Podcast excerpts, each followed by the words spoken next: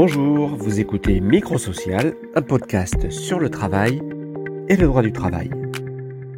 13e épisode aujourd'hui. L'année 2020. Vu par les rédactions d'Actuel CSE et d'Actuel RH. Avec Florence Mérez, rédactrice en chef du quotidien d'actualité sociale Actuel RH. Marie-Aude Grimont, je suis journaliste pour Actuel CSE. Je m'appelle Laurie Maé Desportes, je suis journaliste pour Actuel RH. Bonjour Bernard, je suis Anne Barrier, journaliste à Actuel RH. Je suis Bernard Domergue, rédacteur en chef d'Actuel CSE, édition législative, groupe Lefebvre-Saru. Qu'est-ce qui a marqué l'année pour les représentants du personnel comme pour les professionnels des ressources humaines? Le coco-virus. La réponse paraît évidente, bien sûr. Covid. Et elle n'est drôle que lorsque les enfants en parlent. En effet, la pandémie de Covid-19 a bousculé le travail, les entreprises, les CSE. Mais elle a, d'abord, touché le droit. En effet, la Covid a eu un spectaculaire effet sur le droit du travail. La crise sanitaire a donné lieu à un nouveau cadre juridique, l'état d'urgence sanitaire, et à une multiplication de dispositions prises par ordonnance et décret, mais aussi, et cela est assez nouveau, à ce que certains appellent le droit mou. Alors Pierre Dac disait Les temps sont durs, vive le mou, va donc pour le mou, mais de quoi s'agit-il? Florence, tu es rédactrice en chef d'Actuel RH, tu as suivi toute cette année l'évolution du droit du travail. Peux-tu nous expliquer ce que c'est que ce droit mou? Oui, effectivement, Bernard, le droit souple ou le droit mou, ce sont des termes qui illustrent bien la gymnastique à laquelle se livre le gouvernement depuis près de dix mois pour gérer les conséquences juridiques de la crise sanitaire et économique. Pour être succincte, le droit souple est constitué d'un ensemble de textes sans valeur normative dont l'objet est de modifier ou d'orienter le comportement de leurs destinataires. En droit du travail, ce sont euh, les questions-réponses du ministère du Travail sur l'activité partielle ou le télétravail par exemple, le protocole sanitaire national, les fiches métiers de déconfinement. Tous ces documents visent à délivrer un vadémécum ou bien encore à apporter des réponses aux questions que se posent les entreprises et les salariés. Et pourquoi a-t-on assisté euh, particulièrement en 2020 à un tel développement de ce droit souple euh? Eh bien Bernard, on l'a tous remarqué, cette période s'est caractérisée, et continue de l'être par ailleurs, par une avalanche de textes et par une instabilité du droit qui doit s'adapter au contexte sanitaire. Valse des lois, des ordonnances, des décrets. Mais adopter une loi, une ordonnance ou un décret, ça prend du temps, alors que la crise oblige à apporter des réponses en urgence ou à tout le moins de les anticiper. Par ailleurs, tout ne se règle pas par une loi en bonne et due forme. C'est pour cela que le gouvernement a largement eu recours aux outils de droit souple pour prendre un temps d'avance ou pour guider les entreprises. En même temps, pour les RH comme euh, pour les directions ou pour les représentants du personnel ou pour les salariés, c'est parfois difficile de suivre l'évolution de ces consignes qui changent, euh, qui changent souvent. Oui, effectivement, il existe un risque très fort d'insécurité juridique. On pense au cas d'un employeur qui aurait appliqué un question-réponse modifié une semaine après. Autant dire que beaucoup regrettent déjà les bonnes vieilles circulaires opposables et non modifiables à tout va. Ce qu'on peut dire, c'est que 2020 aura marqué la consécration du droit souple, mais aura aussi montré ses limites. Avec donc cette insécurité endogène, mais aussi parce que le Conseil d'État a, à deux reprises cette année, affirmé le caractère non normatif et donc non contraignant de deux types de textes de droit souple en droit du travail. D'une part, le 29 mai, à propos des guides sectoriels de déconfinement des branches professionnelles, les juges ont ainsi décidé que, bien que mis en ligne sur le site du ministère du Travail, il ne s'agissait pas d'actes administratifs susceptibles de faire l'objet d'un recours devant le juge. Ce même raisonnement a été appliqué le 19 octobre au protocole sanitaire national. Ce document n'est qu'un ensemble de recommandations pour la déclinaison de l'obligation de sécurité de l'employeur, a averti le Conseil d'État. Autant dire que demander aux entreprises de le respecter devient beaucoup plus délicat. Comment le gouvernement gère-t-il ce paradoxe qui consiste à donner des consignes qui n'ont pas de portée juridique très sûre? Eh bien, le ministère du Travail est désormais rodé à une gymnastique quotidienne et il a donc souligné que le protocole national ne faisait que reprendre des principes du Code du travail sur la prévention et que ne pas le respecter revenait pour l'employeur à violer son obligation de sécurité avec toutes les conséquences que cela implique. Bref, on risque de voir apparaître un nouveau contentieux sur le droit souple du travail. Et alors on peut s'interroger sur le Code du travail numérique, qui est un recueil d'informations sur le droit du travail mis en ligne sur le site du ministère. Donc le droit souple par excellence qui a été créé par les ordonnances du 22 septembre 2017. Rappelons que l'employeur ou le salarié qui s'y réfère est présumé de bonne foi. Mais reste à savoir quel poids le juge lui-même accordera à ce code du travail souple comparé à notre code du travail rouge. Merci Florence pour cet éclairage, ma foi, très carré sur le droit souple, ou le droit mou. Alors, dans les entreprises comme dans les CSE, cette avalanche de textes à la portée juridique parfois discutée a souvent tourné au casse-tête, à la fois pour les ressources humaines et pour les représentants du personnel, avec parfois des contentieux. Fermeture d'urgence avec le premier confinement, télétravail improvisé, déconfinement et protocoles sanitaires sans cesse euh, adaptés, mobilisation de la nouvelle activité partielle de longue durée pour passer le cap, bref, l'année a été très difficile dans les entreprises. Mariotte, tu es journaliste à Actuel CSE, tu as bien suivi la situation des entreprises euh, tout au long de l'année à travers le regard des élus, du personnel, de leurs avocats et de leurs experts. Qu'est-ce qu'on peut retenir de cette année euh, du point de vue des élus et du fonctionnement du, CSE, qui est une instance encore euh, toute récente? Oui, effectivement, l'année 2020 devait être une nouvelle période de mise en place des derniers CSE qui n'avaient pas encore été élus. Et cette actualité a elle aussi été totalement bousculée par l'éruption du Covid et le confinement du mois de mars. Euh, effectivement, le gouvernement a adopté des ordonnances euh, imposant des délais réduits de consultation du CSE et permettant par ailleurs des réunions de CSE à distance. Or, les élus étaient déjà très perturbés par le passage au CSE. Beaucoup nous avaient confié leur plus lourde charge de travail par rapport à l'époque du comité d'entreprise, euh, le fait d'être moins nombreux, d'avoir des réunions plus longues et de devoir maîtriser à peu près tous les sujets. Euh, ces points ont été confirmés d'ailleurs par différents sondages que nous avons commentés. Et voilà qu'arrivent des cours de consultation et des réunions par téléphone ou vidéo. Les élus ont donc dû fournir un effort d'adaptation considérable. Et d'après les témoignages que nous avons recueillis, certains redoutaient que le rapport de force avec la direction soit modifié par des réunions à distance. Euh, et pour d'autres élus, au contraire, euh, ils ont constaté que cela facilitait le respect des prises de parole. La crise a dû aussi euh, compliquer les, missions des, des élus du personnel. Oui, parce que certains salariés ont été confinés en télétravail et d'autres ont continué de travailler sur site. Donc les élus avaient un double défi. D'un côté, protéger la santé des salariés travaillant dans les locaux, et de l'autre, garder le contact avec les télétravailleurs. Sans compter que les élus pouvaient eux aussi euh, être confinés chez eux, avec comme tout le monde euh, des conditions de télétravail dégradées. Euh, selon une enquête Syndex, 70% des élus ont vu leur charge de travail augmenter et ils sont nombreux à estimer que la crise sanitaire a amplifié les risques psychosociaux des salariés en raison du stress, de la surcharge de travail et de l'isolement. Une autre enquête de l'association inter-CSE Sésame euh, auprès de ses adhérents a révélé à quel point les élus ressentaient un manque de temps et devaient œuvrer avec des moyens limités. En 2020, dans les branches, selon les juristes du dictionnaire permanent des conventions collectives des éditions législatives, l'urgence a également marqué l'activité conventionnelle, puisque les branches sont focalisées sur les mesures liées à l'épidémie, les accords sur la prise de congés payés, les accords sur le dispositif d'allocation partielle de longue durée, la PLD, les mesures d'urgence sur la prévoyance, les frais de santé, et en même temps, on a vu un certain ralentissement de la restructuration des branches. Alors, euh, Mariotte, concernant les négociations d'entreprise, sur quels sujets ont-elles porté de leur côté? Les principaux sujets ont d'abord été des accords de reprise d'activité, euh, bien sûr des accords relatifs au télétravail, euh, et puis aussi sur les reports de congés payés et de RTT. Ensuite, dans un second temps, on a vu émerger des accords liés aux questions d'emploi, euh, et puis des accords spécifiques à l'activité partielle, qu'elle soit de droit commun ou de longue durée. Et de plus, avec la crise sociale qui a découlé de l'épidémie, les accords collectifs se sont multipliés, comme les accords de performance collective, mais aussi des ruptures conventionnelles collectives. Et les spécialistes craignent maintenant une recrudescence des plans de sauvegarde de l'emploi en 2021. C'est vrai que les, PSE ont déjà vu leur nombre euh, se multiplier euh, ces derniers mois. Alors en cette fin d'année, le gouvernement a annoncé un doublement euh, du plafond des chèques cadeaux pour les CSE. C'est une bonne nouvelle, euh, mais qui arrive un peu tard vu que les CSE avaient déjà largement établi leur politique en matière de, chèques cadeaux ou d'activités sociales et culturelles pour Noël. Et puis surtout, ça, ne, ça ne dissipe pas un fond d'inquiétude assez important dans les entreprises, dans les CSE. Oui, parce que déjà, les élus ont dû revoir totalement la politique des activités sociales et culturelles. Là encore, beaucoup d'élus nous ont confié leur désarroi de devoir annuler des prestations, des loisirs, des voyages, euh, tout en regrettant de ne pas pouvoir toujours soutenir euh, leurs partenaires. Enfin, nous avons demandé aux élus comment ils s'adaptaient, et souvent ils nous ont répondu que leur objectif restait d'essayer de faire plaisir aux salariés et à leurs enfants, surtout en cette période de fin d'année.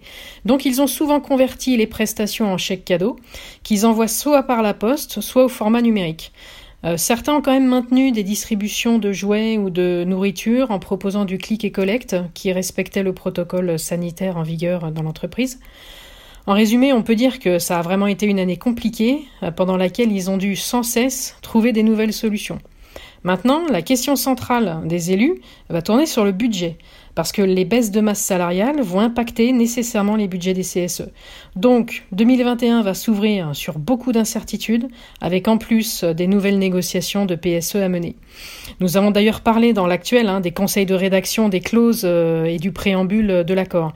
Donc le contexte social risque de se durcir et les élus et les délégués syndicaux vont encore être très sollicités l'année prochaine.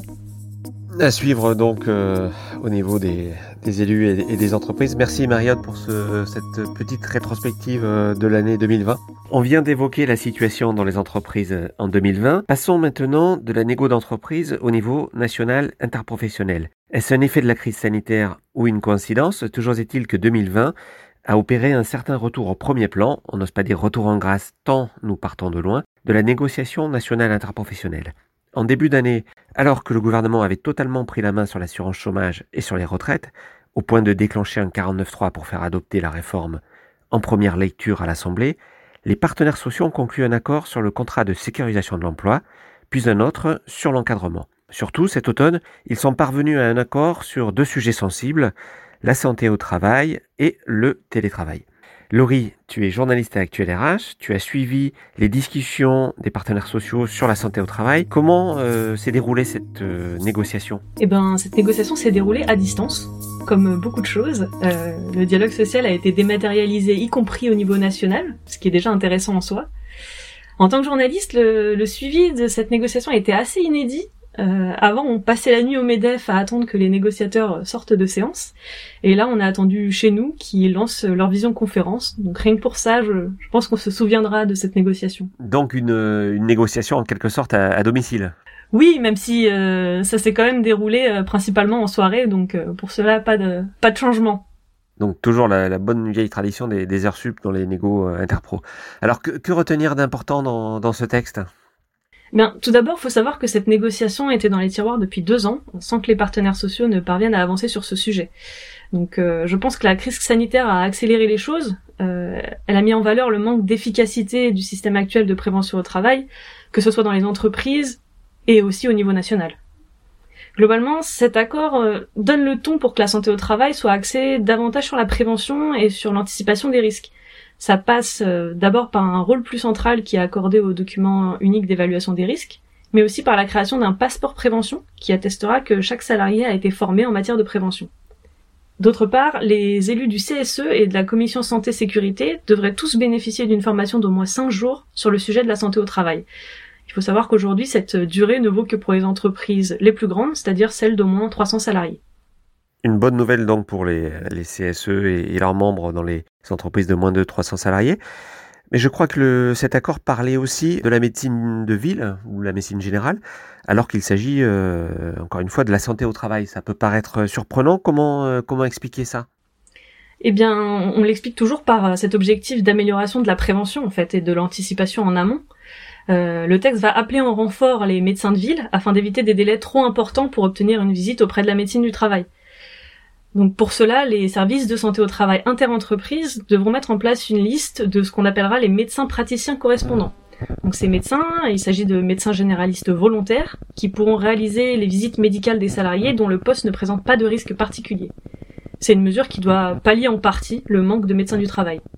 D'accord, on, vérifiera si, ça marche. Euh, dans la pratique, sait-on déjà qui va signer ce projet d'accord? Alors oui, on a, une bonne idée puisque euh, pour l'instant euh, la CFDT, la CFECGC, FO et la CFTC côté syndical ont annoncé leur intention de signer l'accord. Euh, contrairement à la CGT pour qui le texte ne va pas suffisamment loin dans la protection des salariés. Et côté patronal, le MEDEF et l'U2P ont annoncé leur intention de signer, mais on attend encore la position de la CPME, sachant que les organisations peuvent encore signer jusqu'au 8 janvier 2021.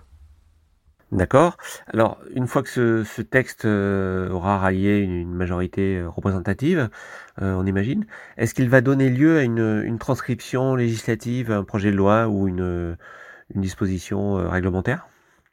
Euh, oui, tout à fait. Euh, l'accord doit alimenter une proposition de loi qui est annoncée depuis maintenant plusieurs mois et qui est portée par trois députés LREM. Les propositions des partenaires sociaux devraient en principe être reprises plutôt fidèlement puisque c'est un sujet central dans les relations de travail et sur lequel les négociations ont été longues et fastidieuses.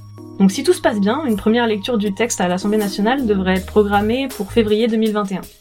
Un sujet à suivre donc euh, pour l'année prochaine. Euh, merci Laurie. L'autre accord national interprofessionnel trouvé par les partenaires sociaux concerne le télétravail.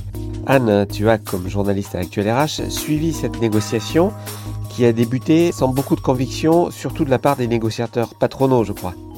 Alors tu as raison Bernard, au début ce n'était pas gagné du tout. Les positions des organisations patronales et syndicales étaient extrêmement différentes. Il faut rappeler que la négociation s'est déroulée en un temps éclair. Elle a duré trois semaines, mais les partenaires sociaux avaient déjà défriché le sujet, car ils s'étaient retrouvés en juin pour une concertation. Et là, les points durs sont apparus très vite, notamment le principal problème, la valeur juridique du texte. Est-ce que l'on fait un diagnostic partagé sur le télétravail un manuel prêt à l'emploi pour les entreprises ou alors un accord national interprofessionnel, c'est-à-dire un ANI. Et au départ, le MEDEF ne voulait pas en entendre parler. Pour Hubert Mongon, le négociateur de la partie patronale, l'objectif était de présenter un guide sur les bonnes pratiques pour aider les entreprises à négocier. Pour lui, il existait déjà un cadre légal, l'ANI de 2005 et les ordonnances Macron de 2017. Alors donc là, on est sur les positions de départ euh, des organisations euh, patronales. Concernant les organisations syndicales, quel était le point de départ? Alors les syndicats voulaient aller beaucoup plus loin, notamment en intégrant des points supplémentaires comme la pratique du télétravail en cas de circonstances exceptionnelles, comme dans un contexte de pandémie, nous y sommes aujourd'hui, mais aussi des droits supplémentaires sur le droit syndical, le droit à la déconnexion, le remboursement des frais professionnels. La CFTC, ce n'est pas commun, a même décidé de quitter la table des discussions en septembre si la concertation ne débouchait pas sur la négociation d'un ANI. Alors quand je dis table de discussion, c'est une image car il faut le souligner, toutes ces discussions se sont déroulées en visioconférence, ce qui était loin d'être évident, alors qu'habituellement les négociateurs se retrouvent au siège du MEDEF. Et finalement, le MEDEF, poussé par le gouvernement, a accepté d'ouvrir la négociation, mais il a posé dès le départ ses principes. Faire un ANI ni normatif ni prescriptif, ça a été le fil rouge de la négociation, c'est-à-dire sans contrainte supplémentaire pour les entreprises. Alors compte tenu de, ces positions de départ très éloignées entre euh, d'un côté les, syndicats et de l'autre les organisations euh, d'employeurs, comment euh, les partenaires sociaux sont-ils parvenus à un accord? Est-ce que tu peux nous raconter comment ils ont trouvé cette solution de compromis? Alors les discussions ont été, il faut le dire, très très laborieuses. Il y avait en gros huit points d'achoppement. La valeur juridique du texte, on l'a vu, l'éligibilité des postes, qui décide que les postes sont télétravaillables ou non. Est-ce qu'il s'agit uniquement du pouvoir de direction de l'employeur? Il y a aussi la question de l'exercice du droit syndical. Est-ce que les syndicats peuvent utiliser les messageries des salariés pour leur transmettre des informations syndicales? Autre sujet sur la table, celui de la priorité donnée à l'accord d'entreprise pour mettre en place le télétravail plutôt qu'un accord de gré à gré entre l'employeur et un salarié. Le problème de la réversibilité des postes aussi. Est-ce que le salarié a la possibilité de retourner travailler dans les locaux de l'entreprise si sa situation de télétravailleur ne lui convient pas? Et si oui, à quel poste? Le même, un poste équivalent, quasi équivalent? Il y a aussi la question des frais professionnels, qu'est-ce qui est pris en charge, et des accidents de travail. Le télétravailleur bénéficie-t-il de la même couverture qu'un salarié au bureau? Ça fait beaucoup de questions. Les discussions devaient se terminer le 25 novembre. La partie patronale avait proposé un projet d'accord. Mais il y a eu un coup de théâtre, comme dans beaucoup de négociations. Le MEDEF a décidé d'ajouter une ultime séance le lendemain, le 26, pour tenter un compromis. Donc après 8 heures de négociations en visio, le lundi 25 novembre, ça s'est terminé vers minuit, je crois. Ils ont enchaîné le lendemain, toujours en visio, sur un nouveau texte surprise. Le MEDEF avait fait entre-temps quelques concessions en ajoutant des éléments, notamment sur les frais professionnels, les règles de santé et de sécurité, l'exercice du droit syndical pour avoir l'aval des syndicats. Quel est l'intérêt de ce texte du point de vue de ses euh, signataires? Est-ce que déjà on sait qui va signer ce projet d'accord? Alors oui Bernard, on peut dire que la stratégie du MEDEF a été payante parce que l'accord il est toujours soumis à signature hein, jusqu'au 23 décembre, mais on sait déjà l'issue de la négociation. Les trois organisations patronales, l'UDP, la CPME et le MEDEF se sont positionnés en faveur du texte donc, et les quatre organisations syndicales représentatives, FO, la CFTC, la CFECGC et la CFDT, euh, sont favorables au texte. Seule la CGT s'y est opposée en raison de son caractère non contraignant. Et la CGT a raison, le texte ne donne pas de contraintes supplémentaires. Tu parlais de droit mou tout à l'heure, ici on parle de loi douce, de soft law. Ce n'est pas un accord qui change la réglementation du travail. Le MEDEF n'a pas dérogé à sa ligne de départ, l'accord n'est ni prescriptif ni normatif, mais il donne un mode d'emploi aux négociateurs dans les entreprises sur beaucoup de sujets. Sur quel sujet, à ton avis, ce projet d'accord peut-il donner un mode d'emploi aux négociateurs euh, dans les entreprises? Alors, il y a quand même une mine d'informations dans ce texte d'une quinzaine de pages qui couvre quasiment tous les aspects du sujet. Il indique par exemple que le télétravail peut se faire à domicile, dans une maison de campagne, en province par exemple, mais aussi dans un tiers-lieu, comme un espace de coworking. Il aborde aussi la question de l'organisation du travail, du temps de travail, mais aussi des pratiques managériales. Comment gère-t-on un collectif à distance? Comment prévient-on les risques d'isolement? On y aborde aussi la question des aidants familiaux, des jeunes embauchés, des alternants, mais aussi la question du double volontariat. L'employeur n'a pas le droit d'obliger le salarié à télétravailler si ce n'est pas écrit dans son contrat de travail. L'ANI parle aussi du principe de réversibilité, ce qui n'est pas anodin du tout, car aujourd'hui beaucoup d'entreprises cherchent à développer le flex office. Or, les entreprises doivent prévoir des bureaux pour ceux qui voudraient revenir, donc elles ne peuvent pas trop réduire les surfaces de travail. Il y a d'autres sujets importants comme les frais professionnels. Le texte indique qu'ils doivent être supportés par l'employeur quelle que soit la situation, mais sans les lister.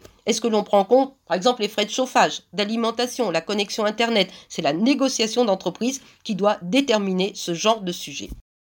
On, verra donc en 2021 si les, négociations dans les entreprises sont euh, ou pas influencées, guidées par cet accord national interprofessionnel. Est-ce que dans les médias, il y aura une suite euh, législative donnée à cet accord? Non, pas de suite, il n'y aura pas de transcription législative. Elisabeth Borne l'a confirmé le 14 décembre devant l'AGIS, l'Association des journalistes de l'information sociale. Il faut voir maintenant comment les entreprises s'approprient cette ANI. C'est un sujet très attendu dans les entreprises. Beaucoup sont en train de négocier ou de renégocier des accords de télétravail. Il faut se rappeler que 7% des salariés télétravaillaient avant la pandémie et qu'ensuite 25% des salariés ont télétravaillé pendant les deux confinements. Et d'ailleurs, parmi eux, 42% n'avaient jamais télétravaillé. Donc c'est un changement d'échelle énorme et donc un sujet très très attendu. Merci Yann pour cet aperçu assez complet de la négociation sur le télétravail en 2020, qui aura sans doute des répercussions en 2021 dans les entreprises. Terminons cet épisode du micro social par un petit mot que j'invite chacun à, imaginer pour résumer l'année 2020. Instabilité.